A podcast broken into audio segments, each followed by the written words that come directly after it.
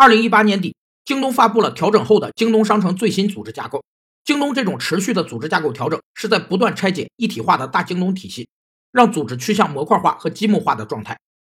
模块化是指解决复杂问题时，自顶向下逐层把系统划分成若干模块的过程。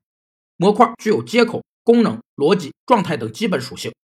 其中功能、状态与接口反映模块的外部特性，逻辑反映其内部特性。模块化有四个功能：一是独立运行模式，单模块故障不影响整个系统工作；二是分级启动功能，单模块满负荷时，系统会自动启动另一组模块，从而保证系统输出与实际需求匹配。三是所有特定子功能的模块按某种方法组装成一个整体，完成整个系统所需的功能。四是模块化将复杂系统分解成多个小而独立且相互作用的组件，更具管理性。